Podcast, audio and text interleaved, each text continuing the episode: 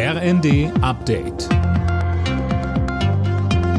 Stündlich neu. Auf den Punkt informiert. Ich bin Daniel Stuckenberg. Guten Tag. Der Warnstreik des Bodenpersonals bremst bei der Lufthansa heute nahezu den kompletten Betrieb aus. An allen Standorten fallen Flüge aus, insgesamt 130.000 Passagiere sind betroffen und das mitten in der Urlaubszeit. Die Gewerkschaft Verdi will mit dem 24-stündigen Ausstand den Druck in den laufenden Tarifverhandlungen erhöhen. Die Lufthansa nennt den Warnstreik unverhältnismäßig.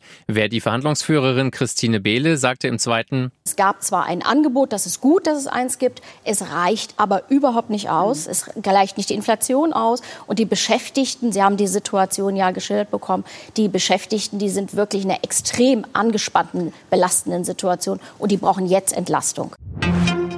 Seit heute fließt noch einmal weniger russisches Gas über die Pipeline Nord Stream 1 nach Deutschland. Gazprom drosselt die Liefermenge auf 20 Prozent. Moskau begründet das mit Wartungsarbeiten. Berlin hält das für fadenscheinig.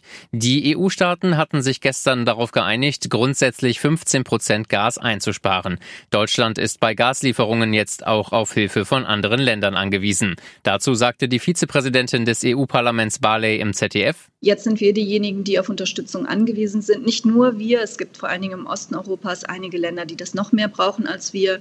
Aber auch wir brauchen das. Und bisher sieht es gut aus, dass alle bereit sind, jetzt Gas einzusparen. Daran führt ja eigentlich gar kein Weg vorbei. Angesichts der drohenden Ernährungskrise fordert das Hilfswerk Brot für die Welt eine Wende in der Agrarpolitik. Arme Länder sollten unabhängiger von Importen werden, so die Präsidentin Dagmar Prün. Stattdessen sollen sie mehr Lebensmittel selbst anbauen können.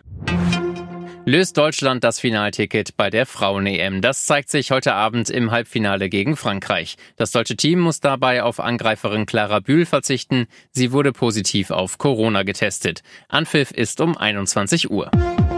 Alle Nachrichten auf rnd.de